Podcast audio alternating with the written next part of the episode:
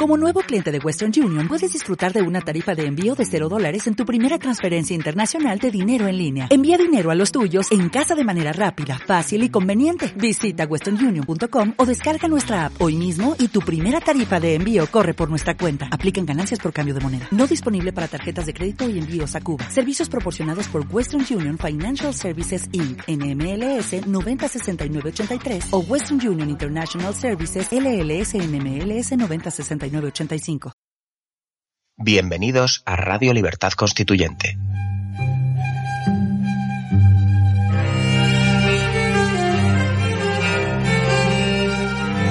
Están escuchando Radio Libertad Constituyente con don Antonio García Trevijano.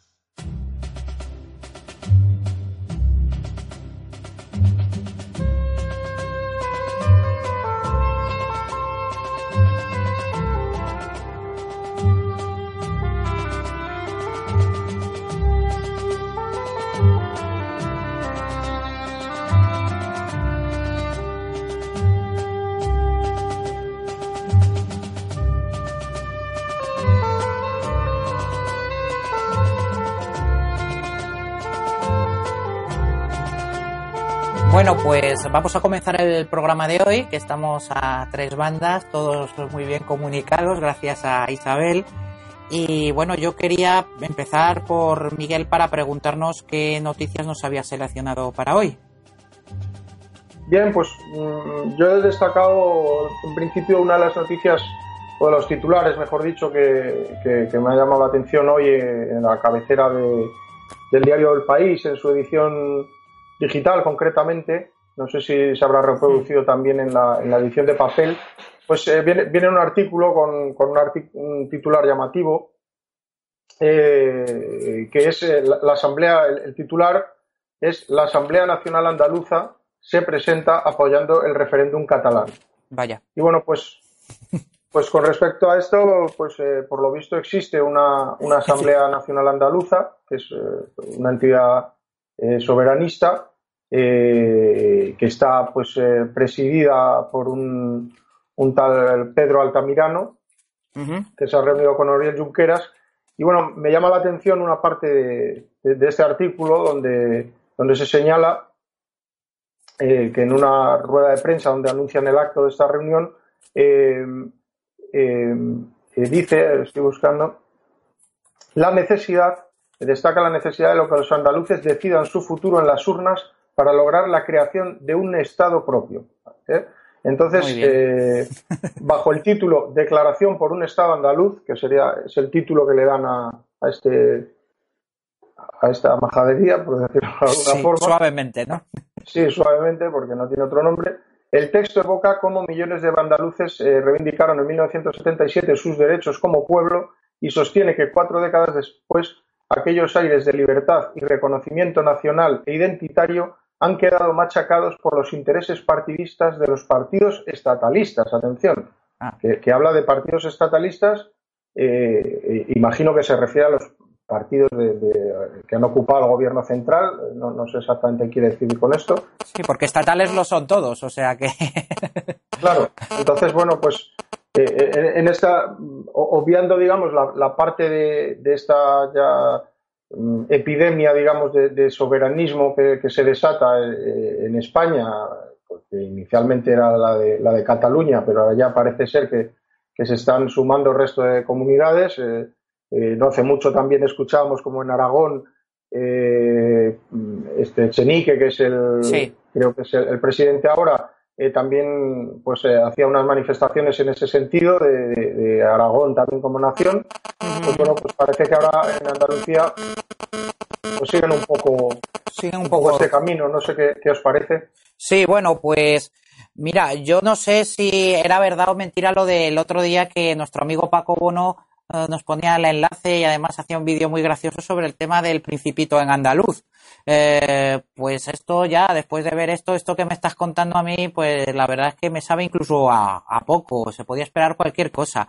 Pero además eh, es un virus, como dices tú, pues que, cunde en una, en una descomposición eh, de, de, los partidos estatales y de la partidocracia en sí misma, que incluso llega a Madrid, porque eh, mientras tú, Miguel, estabas comentando esta noticia, veo yo que en las páginas dedicadas a Madrid, en la edición de Madrid del país, hay un titular que dice que Carmena apoya el acto separatista en el consistorio.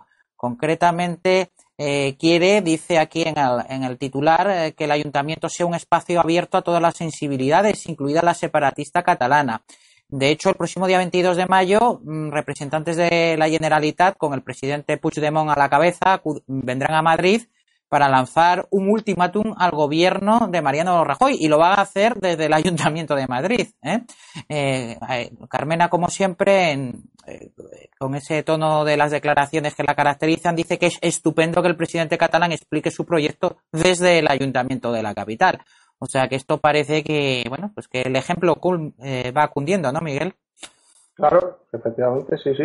esto es como hágase usted su, su propia nación a medida. Cada, cual quiere, decidirse eh, con este absurdo derecho a decidir que, evidentemente es eh, un imposible. Y, bueno, pues eh, me, llama la atención la confusión que existe, como siempre señalamos en, este artículo, con, respecto al, término de nación y Estado. y, cómo señalan, además, acusan de ser estatalistas a, los otros partidos, en el sentido de, no sé exactamente con qué, significado le dan.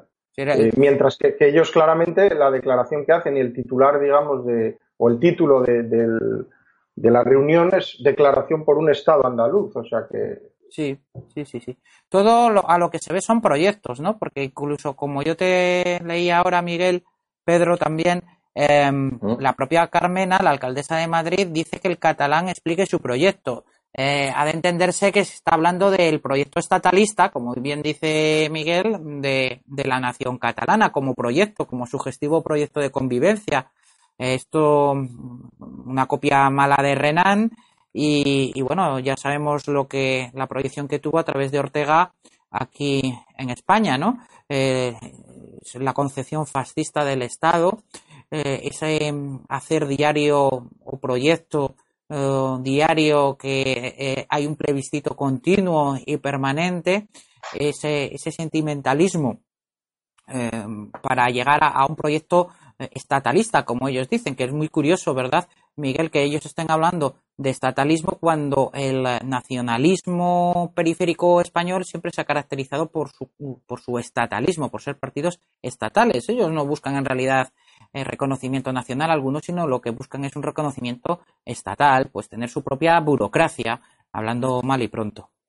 Exactamente, es la, creación de, instituciones propias, de, su propio Ministerio de Hacienda, de, su propia eh, Poder Judicial independiente, es decir, pues no, ser fiscalizados de alguna manera, no ser controlados por otra instancia superior, eh, que sería pues la del gobierno central, evidentemente, que es quien encabeza o quien, quien representa al Estado, quien lo dirige. Y, bueno, pues sí, efectivamente, como estás diciendo, pues es eh, la, eterna confusión que, padecemos eh, a raíz del pensamiento orteguiano, que, después pues pasa a Primo de Rivera, Falange, etcétera, y bueno, hasta llegar a la actualidad donde son absolutamente todos los partidos del régimen los que toman como, como cierta y como, como base de partida esa idea de la nación como proyecto. Sí, porque hasta incluso eh, el Partido Popular está diciendo o viene a decir, incluso eh, a través de, los medios de, la prensa oficialista del régimen, como en El Mundo, cuando estaba Pedro J, incluso, que es una cuestión que eh, si todos los españoles votaran que sí, ya dejaría de existir la, nación española, como si fuera algo que dependiera de la voluntad. O sea, se están limitando la, la contienda política a un, un reduccionismo pues realmente peligroso porque dan por hecho de que la nación es un algo que depende de la voluntad. Eh, y que si eh, que, no se puede no puede existir el nacionalismo catalán o, o, un estado catalán o una nación catalán independiente porque porque no lo votan todos los españoles. Pero a contrario sensu se podría interpretar que si lo votaran todos los españoles no habría ningún problema para ello, cuando en realidad es un hecho que nos viene dado, un hecho de la mera existencia, ¿no? Ese es el peligro y a mí lo que realmente me da miedo de todo lo que voy leyendo, porque se asumen unas premisas como que eh, la existencia nacional es un hecho eh, es un proyecto diario, un proyecto modificable por la propia voluntad. Claro, efectivamente. Y resulta sobre todo también de que, de que en, España, al, no existir eh, realmente política, porque, porque únicamente existe pues, lo, que llaman políticas, con, añadiendo la S al final, y que siempre pues, es, es una idea en la que, también don Antonio pues destaca constantemente esa confusión, digamos, derivada de, lo que son pues medidas administrativas eh, del Estado y, que se hacen pasar, digamos, por, por, una suerte de, pluralidad eh, de, concepciones, digamos, o de ideologías, cuando en realidad no es así. Entonces, como, resultado de esas de esa inexistencia política, Mm, todo se reduce a una burocratización de, en todos los sentidos del Estado, entonces eh, desde ese punto de vista, pues eh, se asume que todo es una cuestión de, mera burocracia, de acuerdos, de pactos. Entonces, eh, desde ese punto de vista, pues ellos entienden que todo se puede decidir, que todo es negociable, todo es cuestión de, dar más dinero, dar más concesiones o menos, etcétera. Y, eso es lo que provoca, yo pienso, este estado de cosas en el que no sé qué te parece, Pedro. Sí, sí, estoy completamente de acuerdo. Yo cuando, además, cuando hablan de, políticas, yo me echo lo, es como cuando hablan de los mercados, ¿no? Que te echas la mano a la cartera. Eso, eso es lo primero. sí. Oye, eh, disculpad un momento. Pedro, ahora te doy paso. Vamos a hacer una pequeña pausa en este momento para solventar unas cuestiones técnicas que tenemos y enseguida lo retomamos, ¿de acuerdo? Muy bien.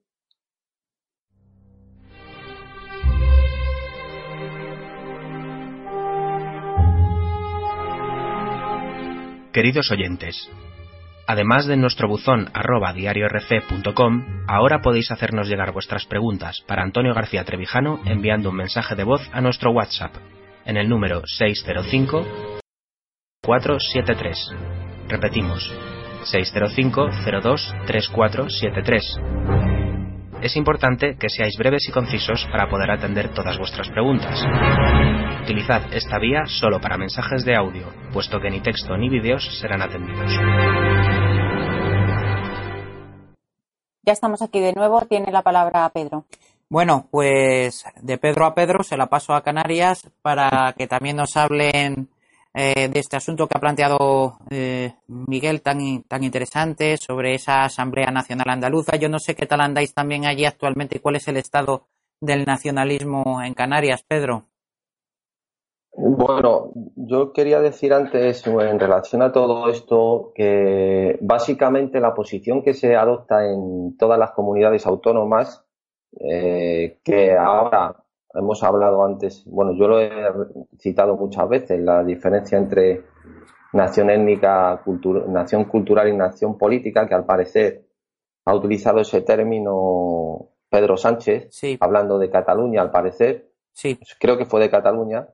Claro, es que este concepto de, el concepto de nación cultural es un concepto que introduce Nietzsche en los famosos discursos a la nación alemana. Y que básicamente se, sustenta en que cualquier pueblo, ¿no? Eh, o sea, el pueblo, lo que llaman eso, el folk o el folk eh, tiene una, tiene, es el que es el poseedor de la cultura. Y el que tiene, y por definición o, como consecuencia de esto, el pueblo que tiene una cultura propia tiene un Estado.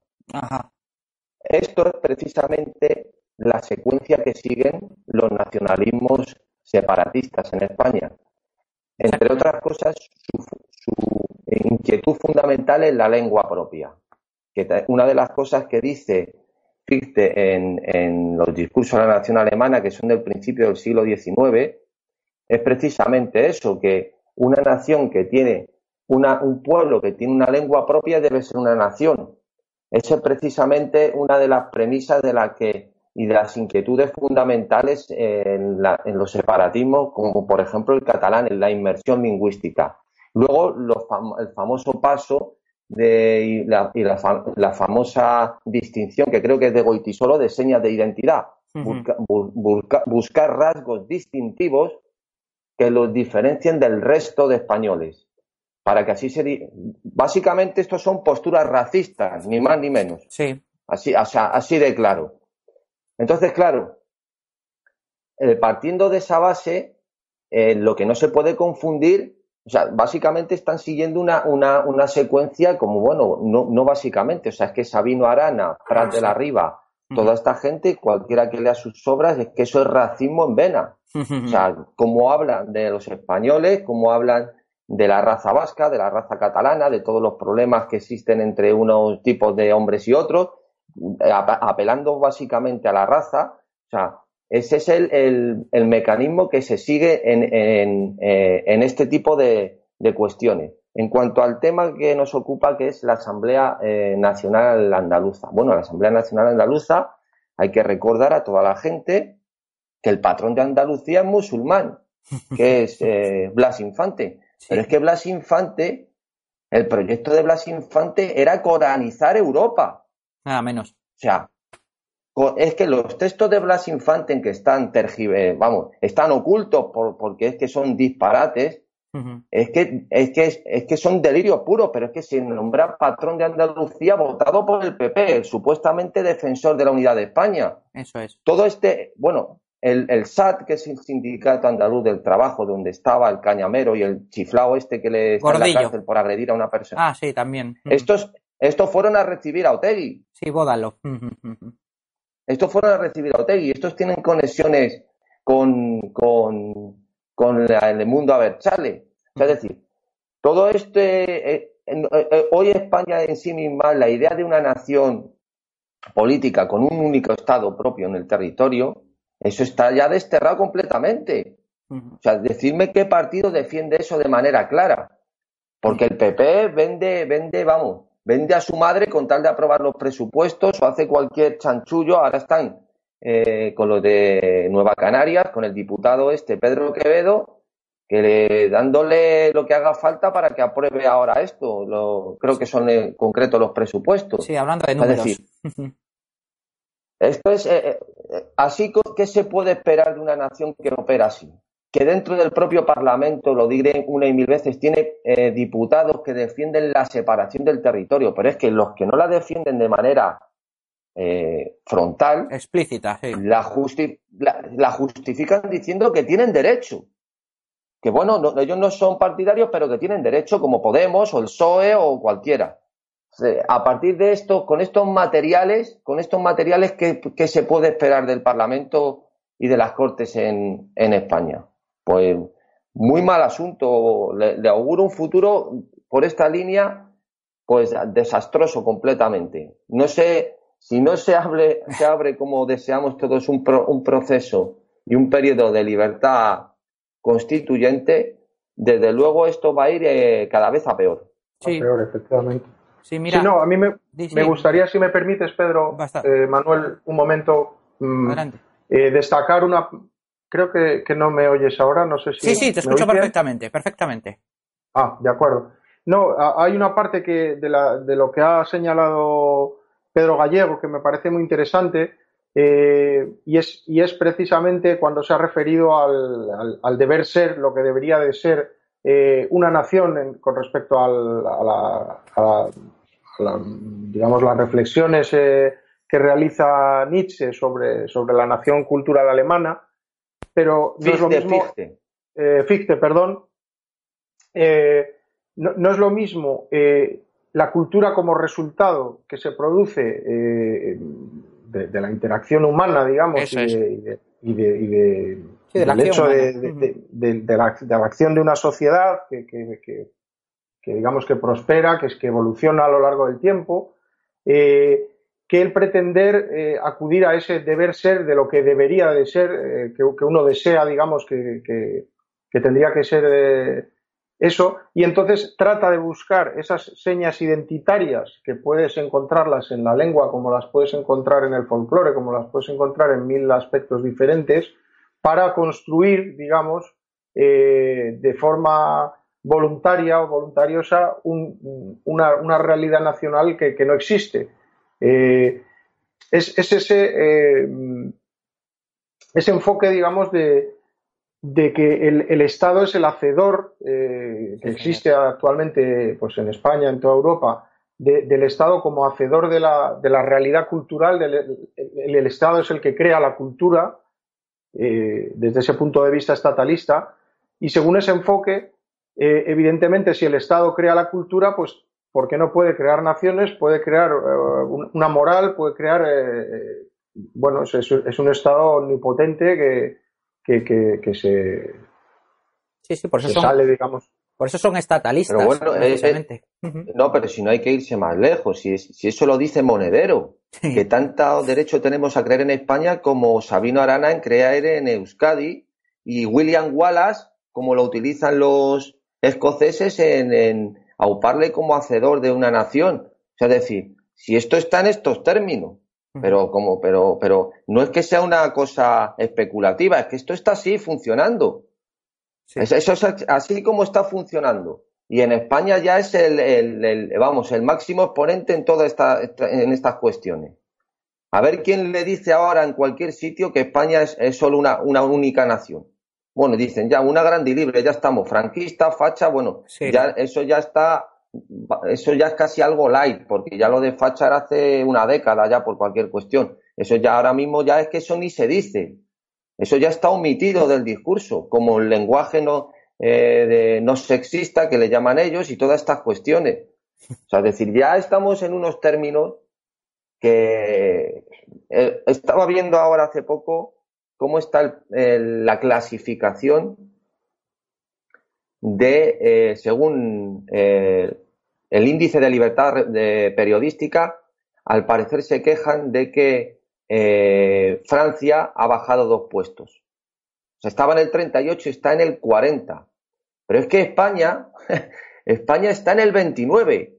Y si España es una cochambre, una cochambre desde el punto de vista de los medios de comunicación, entonces ¿cómo será Francia si está en el 40? O sea, si a nosotros, cualquiera que tenga un poco de, de, sentido crítico y ve cómo funcionan los medios de comunicación en España y se ve lo que hay y, y, están, eh, según esta gente, están 11 puestos por encima de los medios de comunicación en Francia y aún así Le Pen ha sacado un treinta y tantos por ciento. Imaginaros cómo está el patio. Pues sí, la verdad es que es desolador. Sí. Eh, de todas maneras, es un, también un afán de control, ¿no? El, eh, como don Antonio nos decía aquí mismo, es que en realidad no son partidos nacionalistas, lo que son estatalistas, porque parten de una creación Em, por la voluntad de, esas instituciones eh, y de una manera realmente independiente a la nación. Como Miguel ha dicho una cosa muy interesante, eh, cómo es la, la nación es un producto histórico de la acción humana, de la creación, de la creación de generaciones y generaciones en un actuar espontáneo. Y toda esta gente lo que detestan realmente, yo creo que tienen un, odio cerval a, todo lo que sea espontaneidad y libertad en, en sí mismo, ¿no? Lo suyo es más la planificación y la estatalización institucional y eso lo pueden hacer únicamente pues eh, propagando este discurso común que además eh, curiosamente o no tan curiosamente es recogido eh, por sus teóricos oponentes dialécticos que son los que juegan a, las políticas en plural como decía Miguel en el Parlamento y bueno, así nos da que si todos los españoles votaran que sí a la independencia de Cataluña no pondrían ninguna objeción a ello. Claro, y, luego además hay, hay, otro aspecto que es que evidentemente toda esta deriva estatalista, eh, que, realmente lo que es es eh, separatista o, de tipo incluso sedicioso, como en el caso de Cataluña, lo que apela para, para arroparse, digamos, o, o para fortalecerse con, con el, el, apoyo popular, digamos, y el, y el, seguimiento de las masas es al sentimiento, eh, confundiendo o, propagando el mensaje de sentir es ser, si sientes algo eres, que es, que es el mensaje, digamos, eh, propio de, de, la socialdemocracia y que impera ahora mismo en, en, la opinión pública, que simplemente si uno siente una cosa, pues es esa cosa que sienta, la realidad es algo que que bueno, es algo secundario según ese punto de vista. Y entonces, eh, bien, claro, pues eh, se apela constantemente a que si yo me siento catalano, me siento andaluz o me siento lo que quiera sentirme. Eh, y ese, ese, sentimentalismo pues es utilizado pues muy hábilmente y mediante pues toneladas de propaganda por todos los todos los partidos de, del régimen, todos los partidos de masas que, se valen de ello pues para crear esa... esa... Sí, pero además esto es muy peligroso porque mm, esta, ese razonamiento es, eh, es en dos sentidos, porque eh, en realidad la, la, visión de la nación y el Estado que tienen estos no, no difiere mucho o prácticamente nada al que tenía, por ejemplo, la falange. ¿eh? O claro, pero eso es que eso es fascismo puro, eso es totalitarismo. Claro, porque ambos hay ese, ese componente sentimental, ese eh, proyecto sugestivo de vida en común, ese plebiscito diario, esa integración eh, de los gobernados en el Estado, en aquel entonces a través de un, de un solo partido. Ahora en la partidocracia ese principio de identidad es a través de varios partidos, ¿no? ¿Y qué impide, si sigues ese racionamiento, llegar a las conclusiones que llegan ellos? Si es asumido eh, pacíficamente por todos en el discurso político, pues es que en realidad es una lógica perversa, pero no deja de ser una lógica, ¿no?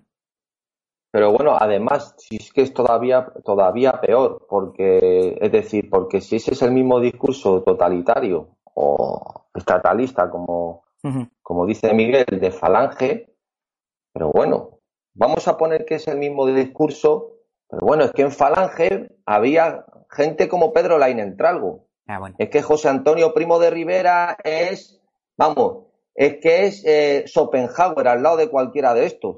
O sea, decir, sí, muy bien, el lo que quieras, pero ¿qué gente tiene, qué clase de personas tienen estos nacionalistas de quinta fila? ¿Qué, pensadores, qué filósofos? Si, es que eso es una cochambre intelectual absoluta. O sea, es decir, sí, muy bien, eh, la falange era un partido, lo que queráis, pero ahí había gente por lo menos con una categoría.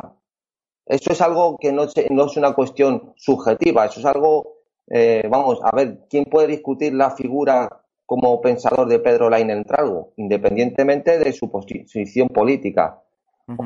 pero bueno, pero ¿qué tienen? O de otros muchos, los que escribían en la revista El Escorial, o 20, muchos casos. Pero esta gente que tiene aquí, o sea, es que encima ya no es solo que tomen esa línea totalitaria, estatalista, eh, de falange, en este caso, que estamos haciendo esa analogía, sino es que tú fíjate que aquí un, el, el, prócer número uno es Oriol Junqueras. Tú fíjate que el, físico nuclear de, del CERN es que es alucinante. Entonces, ¿qué se puede esperar de todo esto? Y esto está eh, eh, patrocinado. Lo triste de todo esto es que el patrocinio y la sponsorización la hace el gobierno central, el, Estado español, como les gusta decir a ellos. Porque tal como está configurado esto, que aquí sí citamos a García Trevijano, es que la corrupción es factor de gobierno y sin corrupción esto no camina. Sí, sí. ¿Qué mejor manera de corromperse que tener que ceder en cuestiones que son contradictorias con la propia supervivencia de la nación? Que es cederle a los nacionalistas todo lo que piden. Eso es. Pues así, es, así está configurado esto. Mirad, de hecho, y viene el caso, me las pensaba tratar antes, pero ya que lo viene mejor traído al hilo de lo que dices tú, un ejemplo clarísimo lo tenemos en la prensa de hoy. ¿Mm? Página 20 del país, el gobierno del Partido Popular alivia la presión a Convergencia Democrática de Cataluña por el Palau tras el acuerdo de la estiva. El gobierno del Partido Popular ha aligerado la presión sobre el PDCAT, antigua Convergencia, a propósito del caso Palau. Los dos representantes del Ministerio de Cultura en el, en el consorcio del Palau de la Música evitaron asistir el viernes a una reunión clave en la que se iba a decidir si la institución acusaba ¿eh? al loro, la institución el, que está personada como acusación particular, el consorcio, que es a quien le han robado, y a decidir si la institución acusaba al partido de Artur Mas de recibir 6,6 millones de comisiones ilegales. La Generalidad impuso su mayoría y dijo no. La ausencia de los representantes del Ejecutivo Central llegó a la vez que el Partido Popular y el PDCAT ultimaban un acuerdo para sacar adelante la reforma de la estiva. ¿Qué os parece? ¿Pedro? Sí, claro, pues un caso, un caso más de, un, ejemplo más de cómo la corrupción es necesaria para que esto siga funcionando. es, que es evidente. Si es que no se puede dar un paso sin corromperse. Si es que se paraliza todo. Sí, efectivamente, aquí ya se paraliza todo. hasta la producción de las leyes. Todo se paraliza sin corrupción. Claro, y es imposible. Sí, y perdón, y, realmente además este es el verdadero origen de la corrupción. Es decir, eh, luego la corrupción económica, que no es más que una corrupción consecuencial, es la consecuencia de, la corrupción anterior, como siempre señala don Antonio, eh, es e, este tipo de pactos, este tipo de operaciones que desde luego después no se tipifican, digamos, eh, como, como delito, porque porque no tienen la consideración pues de casos como pues, eh, pues como el de la Gürtel, como Bárcenas, como sí. y todo este tipo de cuestiones donde ya hay una, una clara, digamos, vulneración de determinadas leyes y, puede ser perseguido legalmente, pero es que antes de eso, este tipo de pactos, este tipo de negociaciones, o como la de hace poco eh, con el PNV, donde, se, donde los presupuestos generales del Estado se ajustan, eh, si, si te voy a dar más presupuestos para tu comunidad o menos en función de los apoyos que recibo, y en este caso del Palau, pues está bien claro cómo se utilizan eh, eh, pues este tipo de medidas o incluso una acusación eh, fiscal o de... No, de robar directamente, vamos. O sea, de llevarse ese... Se, utilizan como moneda de cambio para, para, presionar y, y, para lograr acuerdos que después, pues como decía, dan como consecuencia, digamos, ya en, último término y, en la parte espectacular, que, todo el mundo es lo que percibe y lo que los titulares de los periódicos, que son ya, digamos, los, los cabezas de turco que sacrifica el régimen para, pues, mm. para contentar a las masas y que, parezca que se depura y que, hay una limpieza, eh, eso ya no es más que consecuencia. Realmente el origen de toda la corrupción es esto, y los pactos entre los partidos y, y este tipo de operaciones, desde luego. Muy bien. Bueno, Pedro, eh, Miguel, ¿traías tú alguna otra noticia más? Sí, bueno, yo había, lo ha comentado también antes eh, Pedro Gallego un poco de pasada, eh, me llamaba también la atención como Pedro Sánchez, que, bueno, hace pocos días pues recuperaba, digamos, su discurso en torno a la, lo que llaman ellos la, plurinacionalidad, que es un, concepto que, que se inventan, esa famosa eh, nación de naciones que pretenden eh, crear como si eso fuera posible o como, como si hubiera, pues, no sé, planeta de planetas o, ese tipo de cosas, pues bueno, pues parece que, en España pues eh, hemos inventado las naciones de naciones.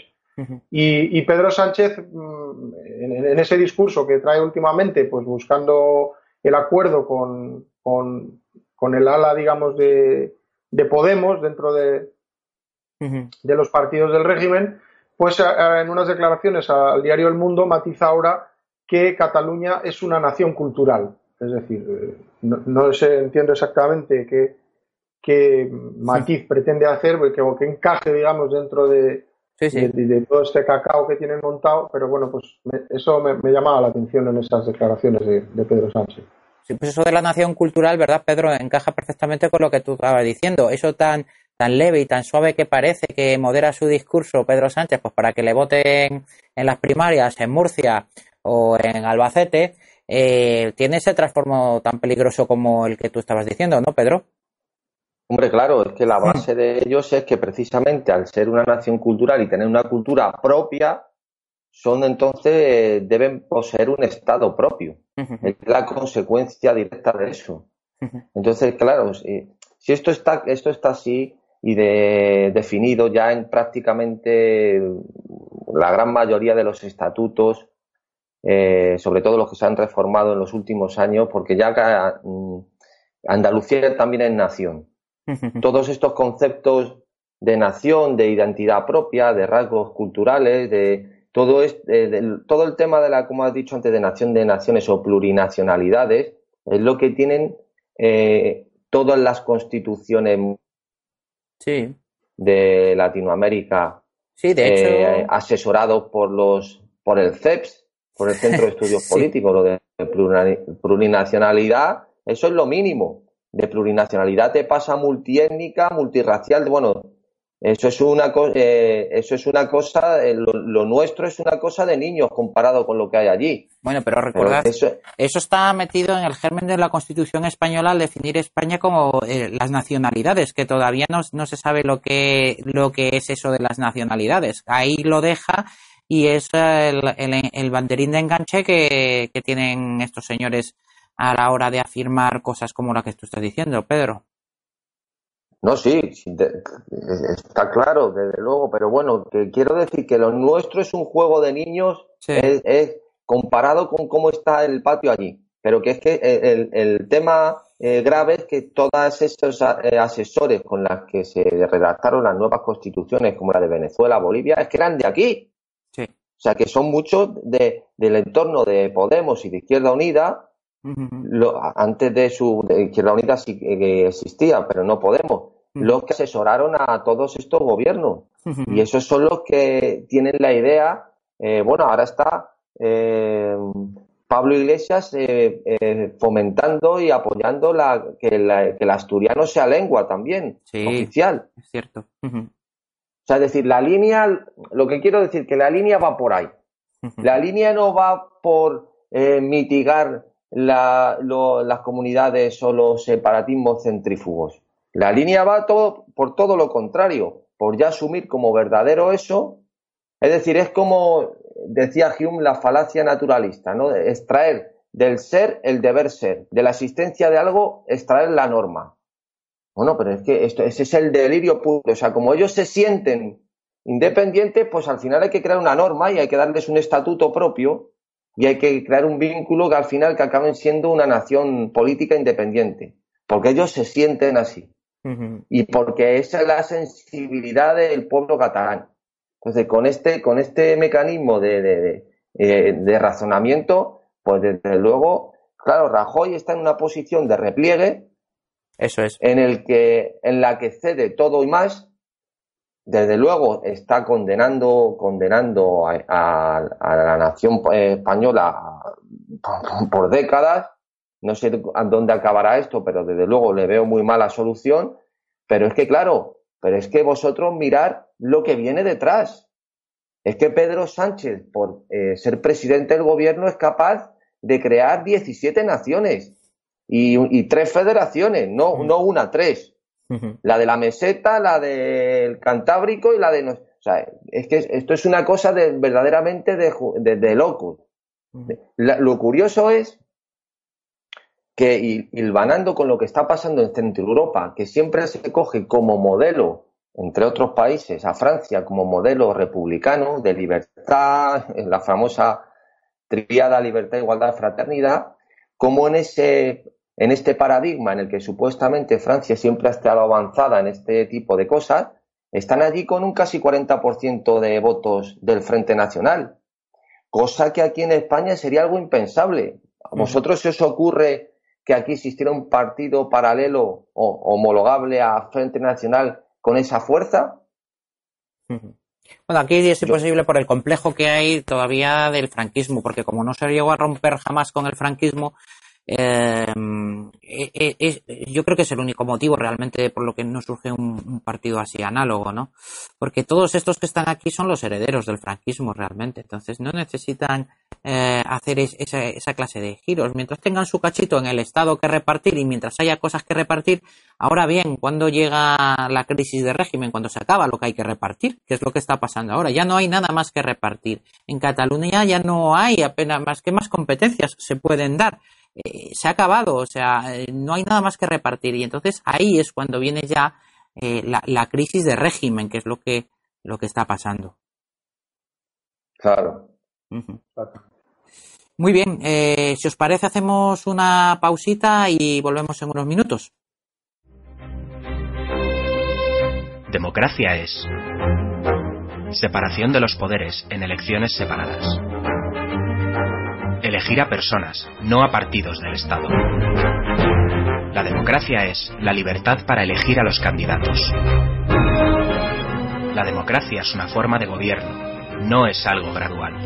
España no es una democracia. Porque la libertad no se otorga, se conquista. Porque la libertad exige ver más allá de la propaganda y de la mentira. Para que tengamos libertad política colectiva, no les votes, porque la libertad viene en nuestra busca.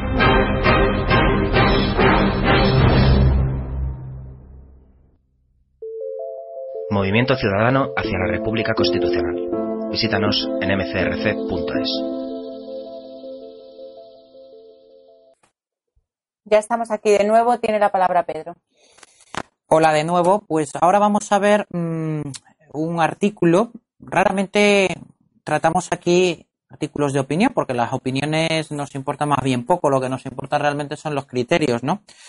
Pero de vez en cuando, pues eh, salta la liebre y hay algún artículo de opinión que sí que merece la pena. En este caso, en el mundo viene la opinión de uno de los penalistas más ilustres españoles, que es Enrique Gibernat Ordeig, y eh, lo titula La filtración de actuaciones procesales. Bueno, es un artículo en el que mm, don Enrique Gimbernat le da la vuelta al fiscal jefe anticorrupción Manuel Mois y le critica eh, no duramente insultándole ni, ni, hablando negativamente de él ni de su eh, presunta implicación, digamos, poco clara en, en el asunto Lezo, sino que simplemente le da duro de manera técnica, con impecable técnica jurídica, sobre unas declaraciones que hizo Manuel Mois en cuanto quería eh, promover legislación que sancionara a los medios que publiquen datos de sumarios secretos. ¿no? Y no solo pedía a Manuel Mois que se hiciera una ley al efecto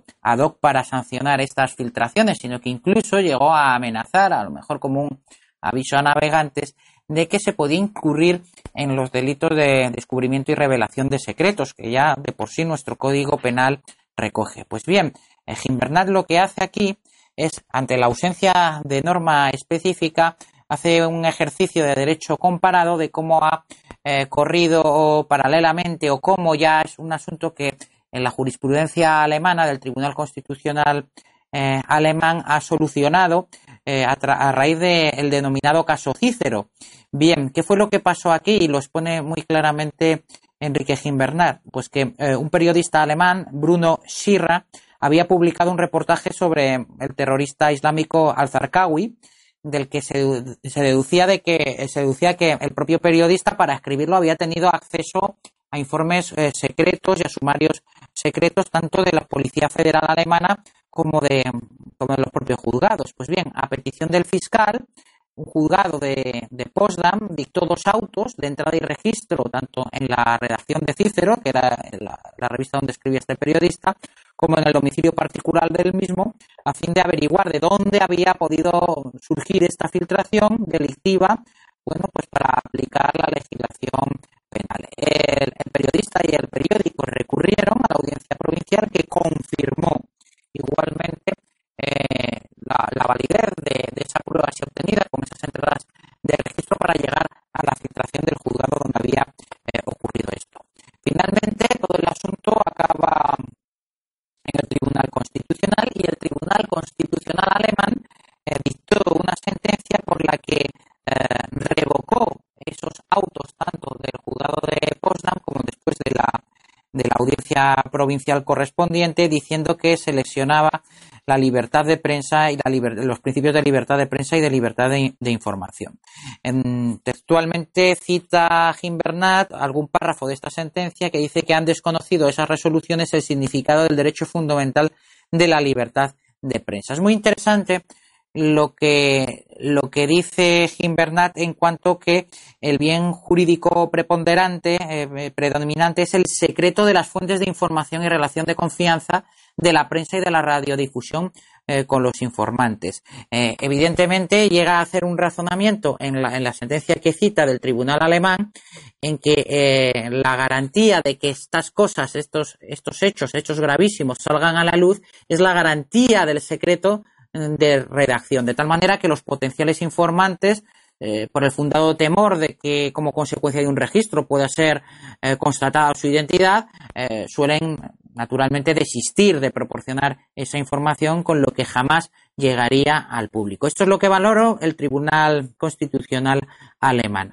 Pero no solo eso, sino que como consecuencia de esta sentencia y como Gimbernat dice, el Parlamento alemán recoge esta sentencia y en el 2012 hace una ley que lleva eh, el título de Ley para el Fortalecimiento de la Libertad de Prensa en el Derecho Penal y en el Derecho Procesal Penal, en virtud de la cual señala expresamente que no son antijurídicas las acciones de cooperación de algunas de las personas que menciona la propia ley, entre ellos eh, a los periodistas cuando se limitan a la recepción, valoración o publicación del secreto o de los objetos o de la noticia para los que existe una obligación especial de guardar secreto. Concretamente, excluye expresamente de cualquier responsabilidad al periodista que recibe, valora o publica un secreto, que es lo que Mois quería hacer ahora mismo, pues seguramente porque algo le duele de esas filtraciones que se están sacando a la luz, ¿no? Eh, y no se le obliga a revelar naturalmente qué funcionario tenía por obligación de guardarlo. Gimbernat en este artículo lo que hace es eh, dar la razón desde el punto de vista eh, técnico. Es un artículo muy técnico, por eso a mí me gusta especialmente y por eso lo he traído aquí y dice que por dos razones en nuestro derecho español sería esto de aplicación. En primer lugar, por el que el artículo 466 del Código Penal, que es el que contiene el delito de la revelación de secretos y de las actuaciones procesales, mm, solo castiga la conducta de quienes interviniendo en el proceso los descubrieran, de donde, a contrario sensu, obtiene de que el delito no es eh, poner eh, en el público, ¿no? el periodista no comete ese delito al propagar ese, eh, ese secreto que existe en las actuaciones, sino que el delito lo comete evidentemente el funcionario que se lo pasa esa información al periodista, aunque éste, pues um, por su propia deontología profesional, recogida también jurídicamente en el Código Penal, en el, en el artículo 20 del Código Penal, que exime de responsabilidad a quien en ejercicio de un legítimo de un oficio tenga una información, no revelar sus fuentes, pues de esa conclusión saca evidentemente que, en nuestro derecho tampoco se podría llegar a esa, a esa solución que, estaba diciendo Mois, que era de, eh, pues digamos, matar al mensajero, básicamente, de sancionar la actividad de los periodistas. También nuestro, habla Jim Bernat de que nuestro Tribunal Constitucional, si bien ha tocado esto de manera tangencial, sí que ha habido alguna sentencia, como una que cita él aquí del año 98, en el que dice que, cuando la Constitución requiere que la información sea veraz, no está tanto privando de protección a las informaciones que puedan resultar erróneas como estableciendo un deber de diligencia sobre el informador. ¿Por qué dice esto? Porque Mois también venía a decir que en cualquier caso, aunque estuviera o se cuestionara que el periodista no tiene la obligación de, de revelar la fuente, en el caso de que la información no fuera veraz, que no, sea, no fuera cierta, eh, pues eh, incurriría igualmente en ilícito penal. Eh, sin embargo, nuestro Tribunal Constitucional en esta sentencia que cita Jim Bernard hace una diferencia entre lo que es lo veraz y lo cierto, que es muy, muy curioso. una información veraz mm, en, este orden de la revelación de secretos no tiene por qué ser forzosamente cierta, sino que es una información obtenida por el periodista mm, que tiene reflejo en las actuaciones procesales que resultan filtradas. Es decir, luego, finalmente, no tiene por qué haber una sentencia condenatoria para esa persona que se está investigando necesariamente, sino que eh, basta con que en esos autos haya, por ejemplo, un informe policial que apunte en la dirección de culpabilidad, que lo filtre el periodista, eso sería una información veraz, aunque luego necesariamente no tuviera que ser cierta. En definitiva, lo que hace Jim Bernat, y ese sí que es un artículo que de los pocos que pocas veces recomiendo que se lea algo, es muy interesante porque, vamos, desarma absolutamente ah, pues esta ley del silencio que el fiscal anticorrupción, el fiscal jefe anticorrupción está pretendiendo uh, imponer, eh, después además de su penosa eh, actuación eh, intentando dar órdenes negativas de que no se realicen ciertas investigaciones en el marco de actuaciones que se han eh, encomendado a inferiores suyos, ¿no? Eh, cuando además se encuentra bajo la sospecha más que fundada de su nombramiento político. Eh, ¿Qué criterios merece esto, Miguel, Pedro?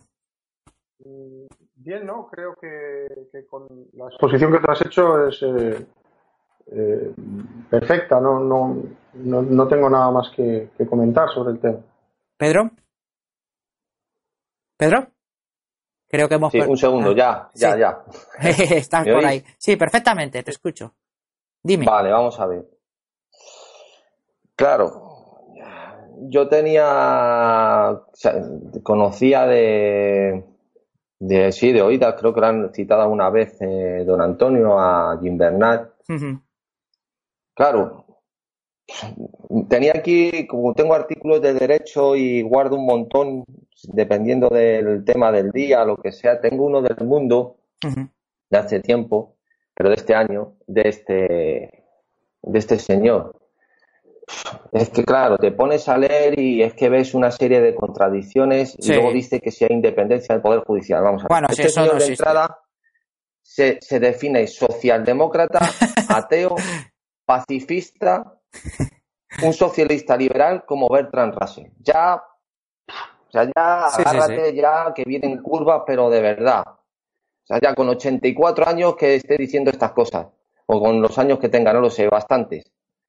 Resulta que le están hablando, él es admirador de la socialdemocracia de Billy Brandt y Helmut Schmidt. Tela. Admirador, admirador. Eh, no solo es admirador, sino que al caso que nos ocupa, cuando habla acerca del tema de, del derecho, ¿no? de la justicia, diciendo sí, apela que no hay independencia, que no hay separación de poderes. Una cosa que dice, pero que luego es contradictoria, es que dice todo empezó con el felipismo, pero bueno, si es que el felipismo fue ocupado precisamente por la socialdemocracia alemana. Eso es. Bueno, e, esas contradicciones que parece mentira que, o sea, por un lado eh, venere a la socialdemocracia alemana y reniegue del felipismo, porque dice que era el foco del, eh, fue la, la gesta de, la corrupción de local y de todo lo que vino después. de, la, de la ley del 85 famosa, que la mejor que nosotros.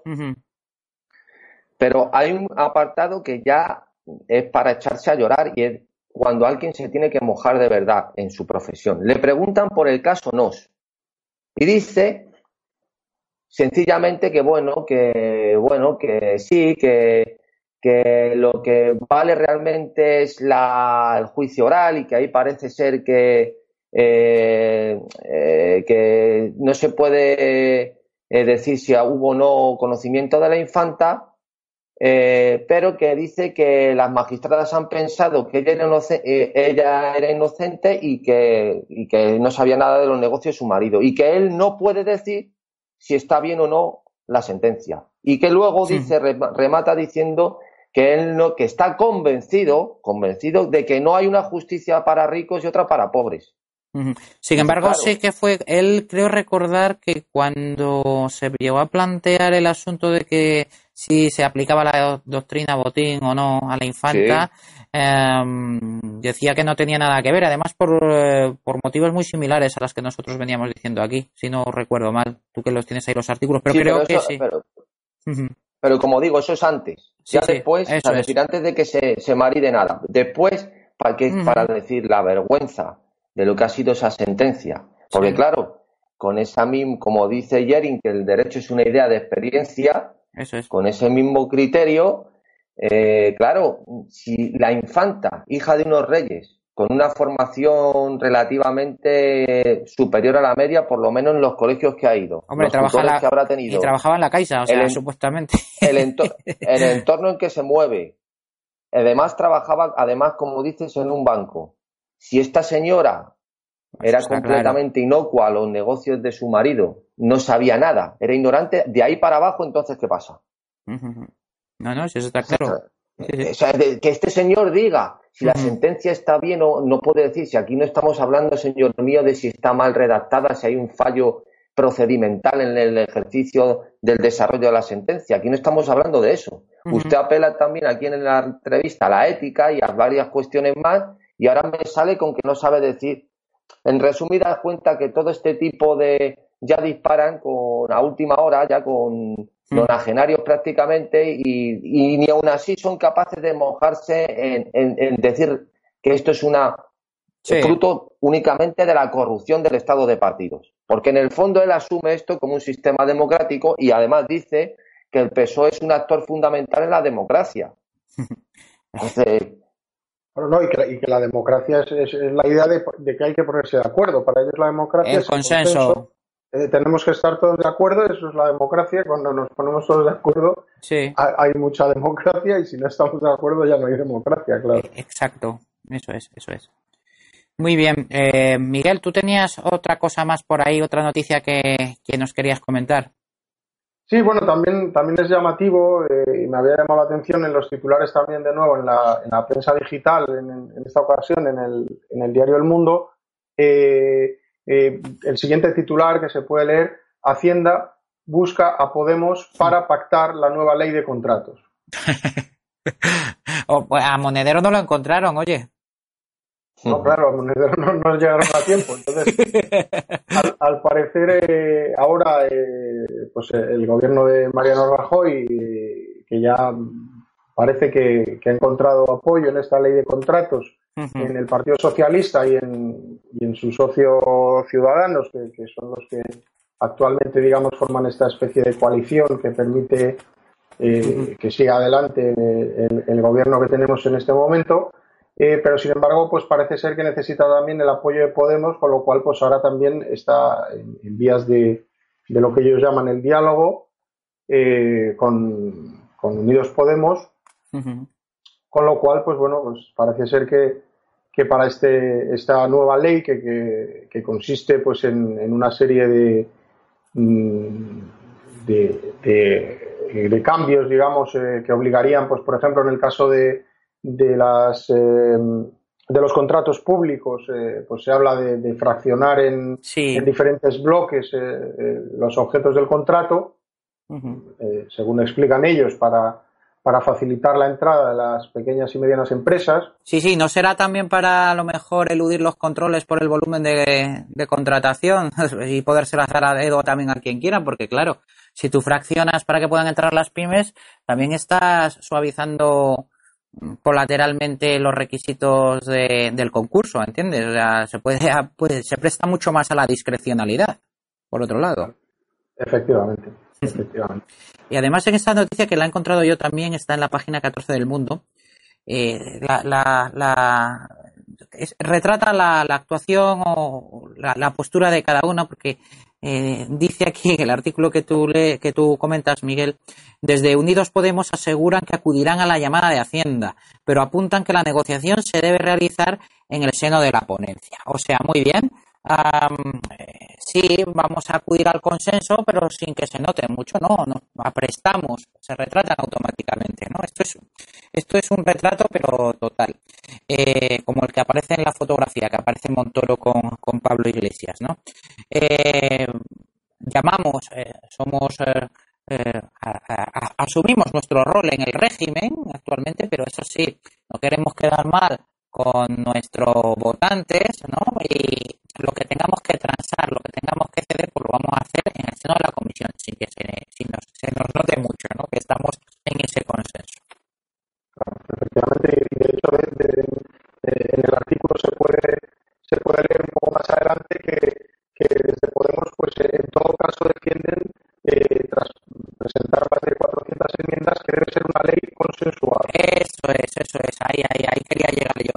Exactamente, o sea, esta es, la nueva política, ¿no, Pedro? ¿Pedro? Sí. Que digo corto a veces el micro para que no haya ruido ambiente. Digo que esta, estoy escuchando atentamente. esta es la nueva política.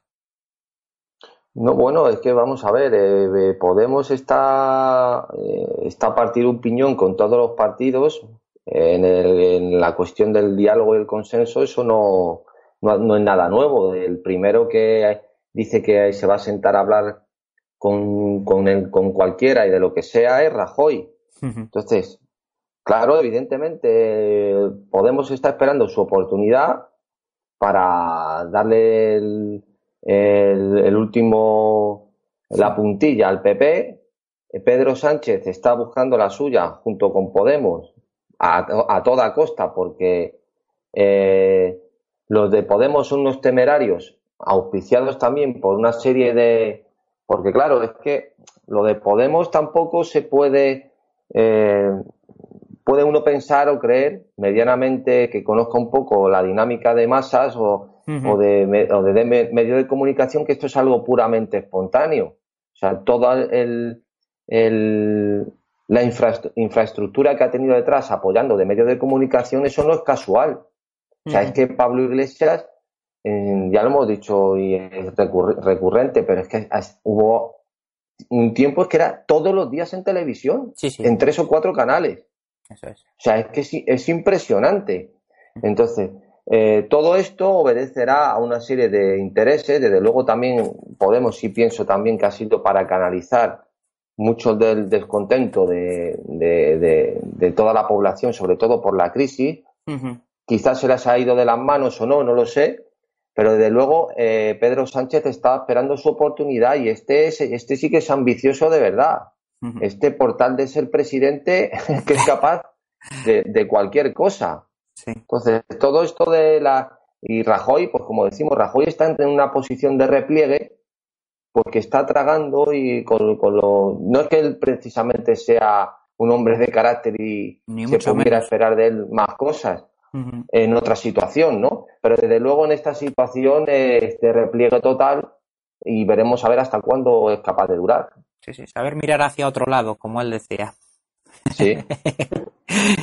Muy bien, pues eh, si os parece, eh, vamos a terminar ya el programa de hoy. hemos cubierto el espacio que teníamos de tiempo para ello. Y bueno, agradeceros que vuestra colaboración y bueno, vuestra, vuestra aportación eh, tan buena. Muy bien. bien, pues. Bueno, pues nada, eh, despedimos ya el programa de hoy. Eh, a nuestros oyentes dejarles emplazados para mañana y rogar compartáis el programa de hoy pues por todos los medios que tengáis a vuestra disposición. Un saludo muy fuerte. Pues hasta aquí el programa de hoy. Muchas gracias por escuchar Radio Libertad Constituyente.